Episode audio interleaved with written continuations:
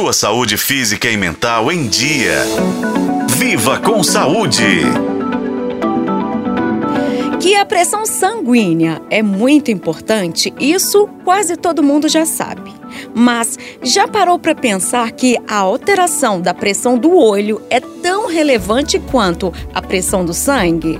Pois é, a chamada pressão intraocular não deve ser ignorada, porque está diretamente relacionada ao risco de glaucoma, uma condição que pode levar à perda de visão.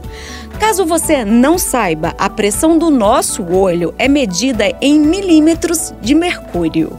E tanto se ela estiver alta ou baixa pode indicar problemas oculares. A alteração na pressão dos olhos pode ser causada por excesso ou drenagem lenta de humor aquoso, um tipo de líquido produzido e eliminado ainda nas partes anterior e posterior dos olhos. Outra possibilidade é o uso de medicamentos, que tanto pode alterar a pressão do sangue como a do olho. Agora, diante disso, vem uma pergunta: qual seria então a pressão considerada normal para o nosso olho? Na última semana, eu estive em São Paulo para o lançamento de uma campanha de conscientização da SBG, Sociedade Brasileira de Glaucoma, voltada para a importância do diagnóstico precoce e do tratamento da doença.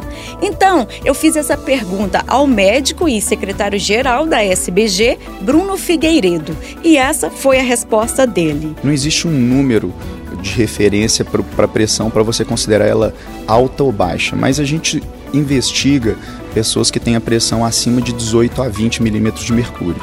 Então, se você tiver uma pressão mais baixa, isso não é um sinal que você não tem a doença. Existem pacientes que desenvolvem glaucoma chamados glaucoma de pressão normal, mas habitualmente a pressão intraocular acima de 18 ou acima de 20, em alguns casos, é considerada como suspeita para a doença. Bem, com relação aos sintomas, a pressão alta nos nossos olhos muitas vezes é silenciosa, o que a torna ainda mais perigosa. Por isso, a visita regular ao oftalmologista é a única maneira de detectar problemas. No entanto, redução da visão periférica, dor intensa nos olhos e dificuldades para enxergar pode ser alguns sinais de alteração da pressão ocular.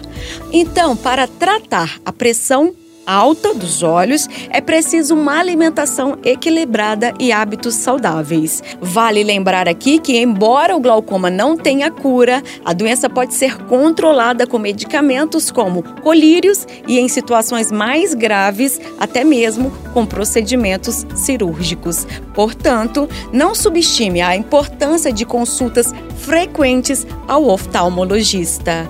Eu sou Nubia Oliveira e este foi o podcast Viva com Saúde. Acompanhe pelos tocadores de podcast na FM O Tempo.